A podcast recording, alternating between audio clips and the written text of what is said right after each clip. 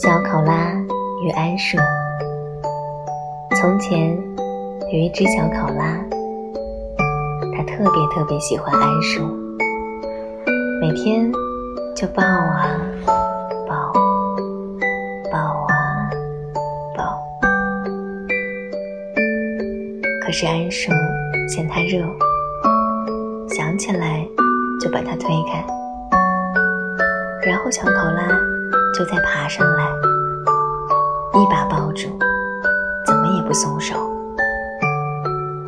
安叔对小考拉说：“好热啊，你去那边待着好不好？”